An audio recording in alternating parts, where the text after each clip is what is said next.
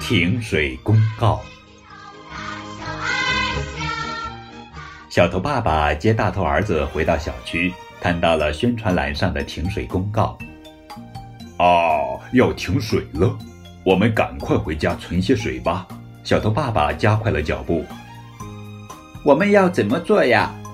大头儿子紧追着他的脚步问。小头爸爸推开家门，对他说：“第一步就是找到装水的容器。”比如水盆啊、罐子啊什么的。好的，大头儿子在院子里转来转去，发现了一个大缸。爸爸，快来帮忙，这里有个大家伙。父子俩合力把大缸推进了屋里。他装的水够洗半个月菜的。大头儿子，还是你眼尖。小头爸爸称赞道：“我还能找到更多呢。”大头儿子更起劲了。又掏出来一堆盆盆罐罐，在客厅里堆起了一座小山。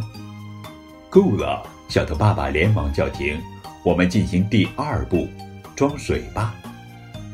他们把厨房的水龙头和客厅里的容器用水管连接起来。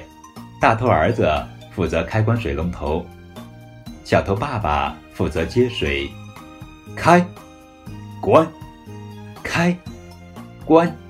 小头爸爸喊着，和大头儿子配合的非常默契。围裙妈妈一回家，就看到客厅里遍地是装满水的盆盆罐罐。咱们小区要停水了，我和爸爸存了足够用的水。大头儿子赶紧跑到他面前邀功。停水？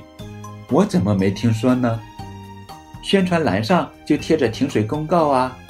父子俩说。那是上个月的停水公告吧？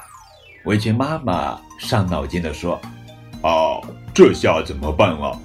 父子俩都没了主意。